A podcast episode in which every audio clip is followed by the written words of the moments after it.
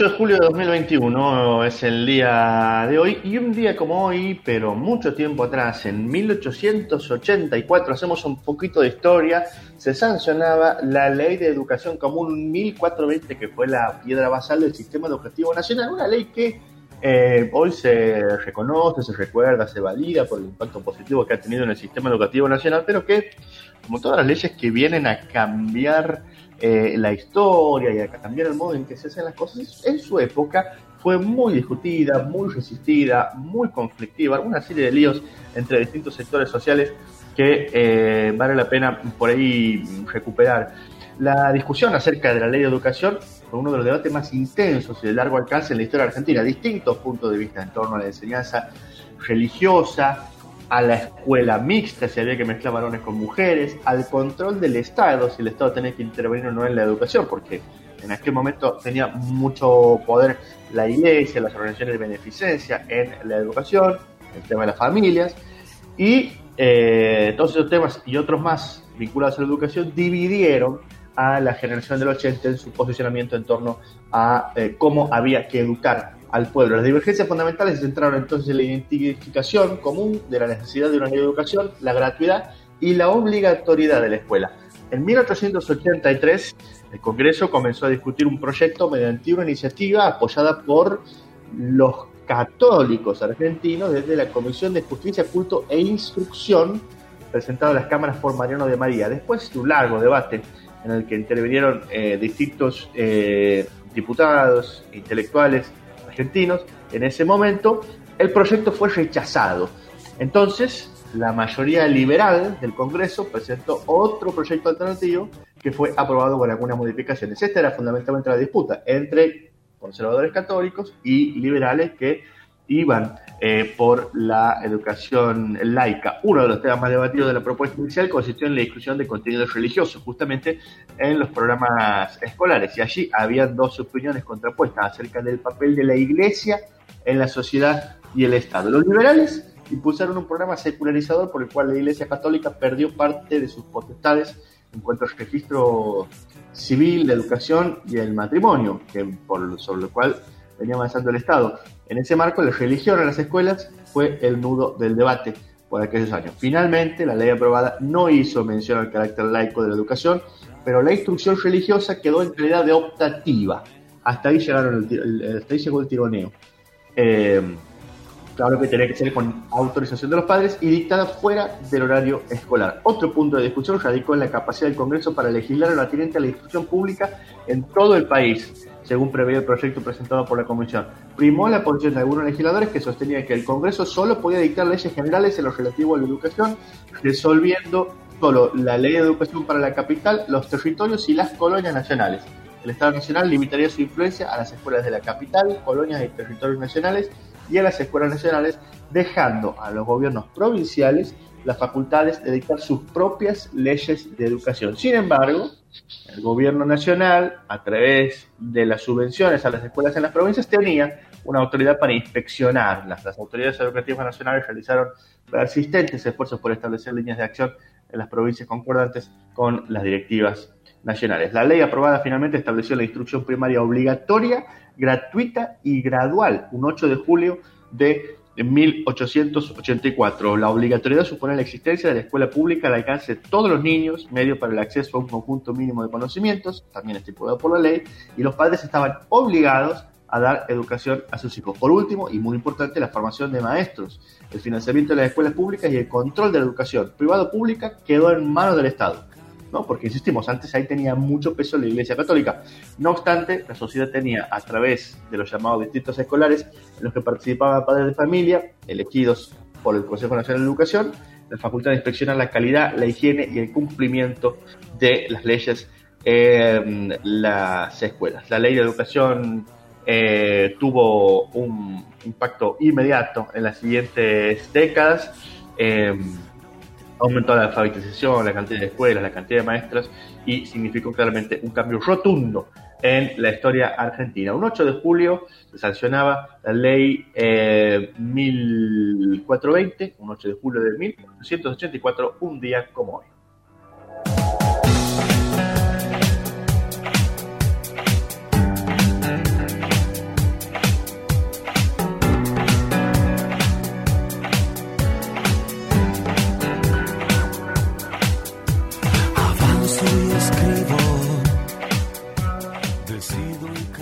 Nos vamos a los temas del ámbito local. Y hubo una confusión ayer, una, una noticia importante que saltó así a los medios de comunicación, después salieron algunos títulos, se corrigieron, volvieron a poner los títulos correctos. Ayer en la tarde se anunció que Pablo Mirolo se lanzaba como candidato a gobernador, salió esto en algunos medios provinciales importantes, después borraron, cambiaron el título y explicaron que se lanzaba como candidato a diputado nacional. Lo cierto es que hubo ayer un acto de Pablo Mirolo importante, eh, que donde el actual intendente de la ciudad de la banda salió a hacer una manifestación de principios acerca de lo que desde su sector político están pensando para la provincia. Con adelante, para adelante un cartel enorme de Mirolo 2021, salió a dar unas definiciones muy contundentes, políticas, poco, poco habituales, habría que decirlo, porque este, fueron sorpresivas. Y vamos a recoger un par de, de, de, de datos de esta, de esta participación y algunas de sus eh, repercusiones eh, en, estas, en estas horas. Un, ratito antes del acto, Pablo Mirolo, acuérdate, te decíamos, salió la noticia de que Pablo Mirolo se lanzaba para gobernador.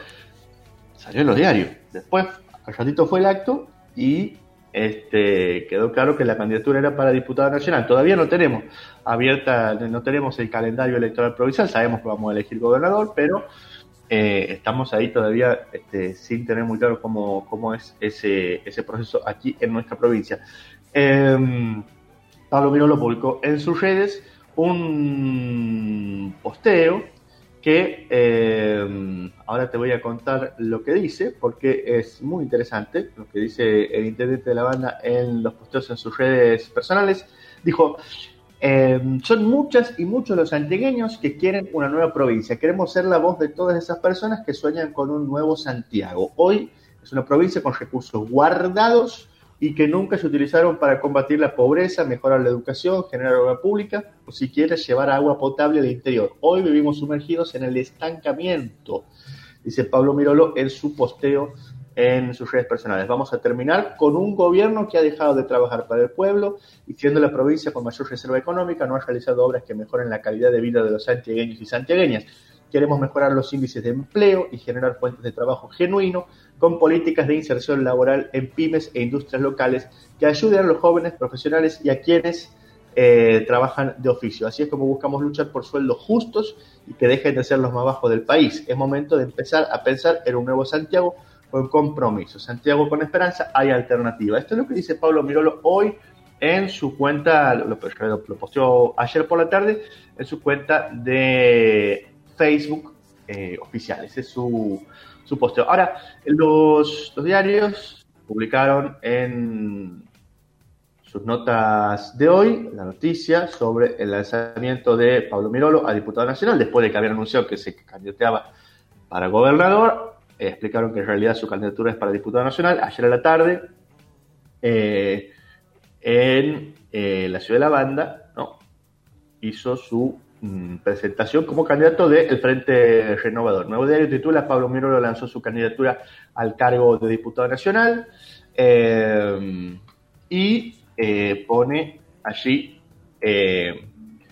algunos textuales de su discurso eh, mientras que eh, el liberal también pone en su tapa, Mirolo lanzó su candidatura con propuestas y duras críticas. Em, ambos, tanto liberal como nuevo diario, eh, encabezan con el mismo textual. Vivimos en una provincia rica en potencial, pero pobre en realidad, tenemos todo para estar mejor, solo debemos decidir y empezar un camino de transformación económica y social para salir de gobiernos eternos, porque antes fue Juárez y ahora es Zamora, dijo Mirolo. Así igual, aparece en el nuevo diario en la mañana de hoy. Esta extraña asociación sorpresiva, sorprendente, repentina de Juárez con Zamora en boca del intendente de la banda y también en los medios este, eh, grandes, ¿no? que no es, no, es habitual eh, no es habitual ver. Em, pero bueno, es lo que está ocurriendo en este momento. Se abre la, la campaña. Mm, para las elecciones eh, a diputado diputados nacionales, que Santiago va a renovar algunos bancos, todavía no se sabe de, otras candidaturas. También Santiago elegirá gobernador o gobernadora, vamos a ver qué ocurre. Así que este fue el lanzamiento de la candidatura de Pablo Mirolo con esta especie de eh, postura crítica eh, sorpresiva, vamos a decir. Vamos a poner ese adjetivo por vez, pues, porque sí, es sorpresiva. cuando generalmente es un aliado del gobierno de la provincia, Pablo Mirolo, pero bueno, ya vamos a tener seguramente oportunidad este, de conversar con él y, seguramente de, ir metiéndonos más en lo que va a ser el tema de la campaña en, en, este año, que va a ser probablemente una campaña corta pero intensa en este año electoral. Es quizás la noticia política más importante de la semana a nivel local y vamos a ver seguramente cómo continúa.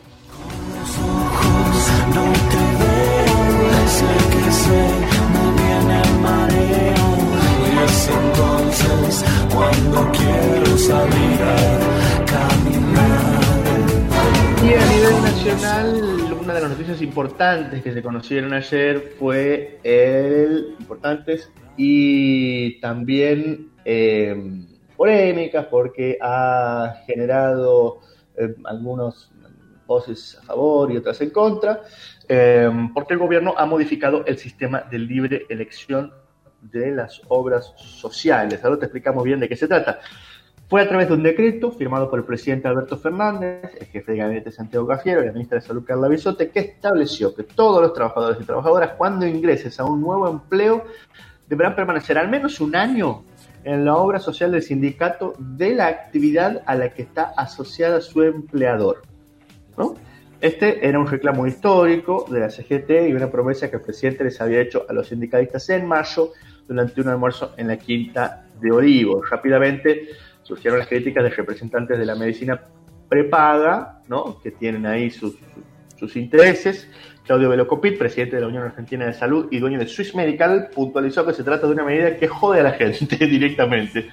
Eh, esto se lo dijo el diario Página 12. En tanto, el secretario de Acción Social de la CGT, José Luis Lincheri, afirmó que es mentira que el decreto cuarta el derecho de la gente porque sigue el mismo régimen de rotación. Lo que se buscó con esta norma es prolijar hacia adelante el tema de los traspasos porque en su momento fue un desbande. Esto es lo que dice Lincheri, secretario de Acción Social de la CGT. Según el decreto 438-2021, que ha sido firmado ayer por el presidente, el jefe de gabinete y la ministra de Salud, los trabajadores que inicien una relación laboral deberán permanecer un año en la obra social correspondiente a la rama de su actividad antes de poder ejercer el derecho a la opción de cambio. Es decir, se va a poder elegir la obra social, pero cuando se cumpla un año de eh, permanencia en el trabajo y en ese primer año tiene que estar eh, asociado a la obra social específica es vinculada al rubro del empleado. La norma indica que la opción de cambio justamente podrá ejercerse solo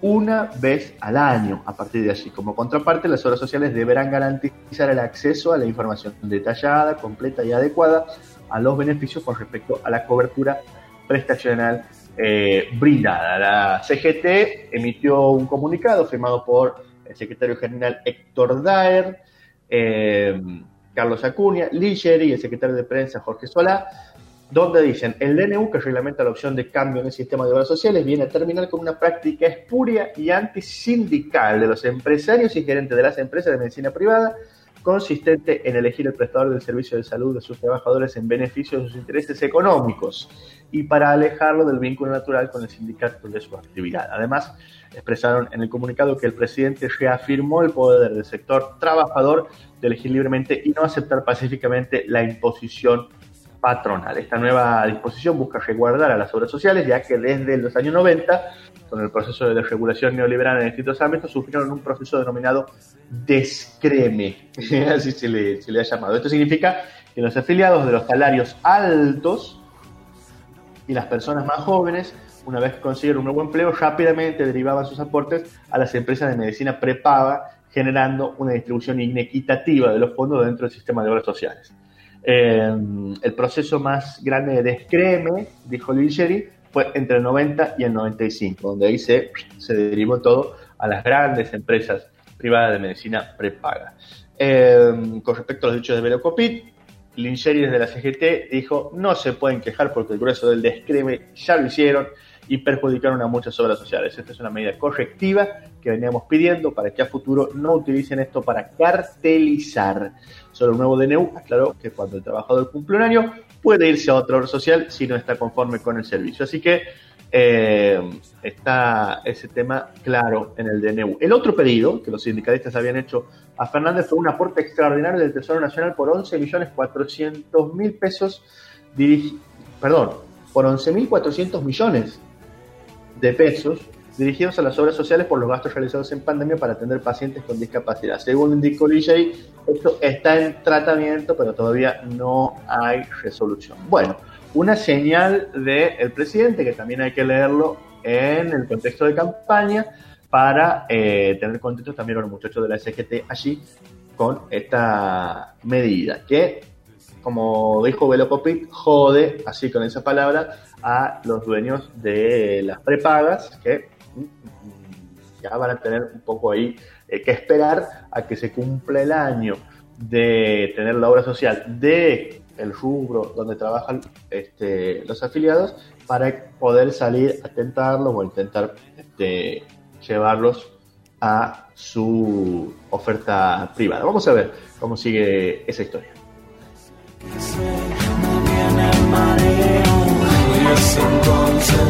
Cuando quiero salir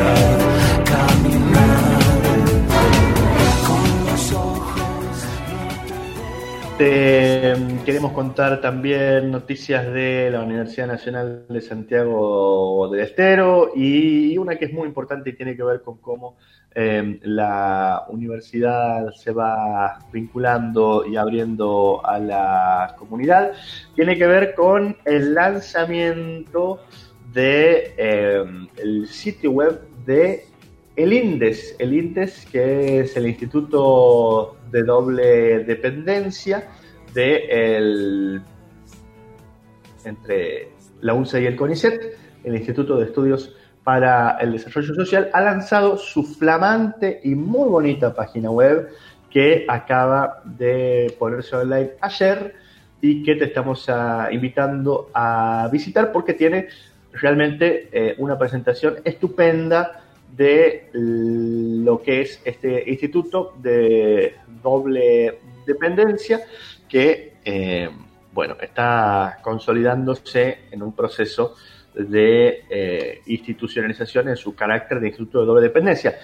El Instituto de Estudios para el Desarrollo Social INDES es una unidad ejecutora de doble dependencia entre el CONICET y la UNCE, anclada en la Facultad de Humanidades, Ciencias Sociales y de la Salud, conformada por acuerdo de ambas instituciones en 2018.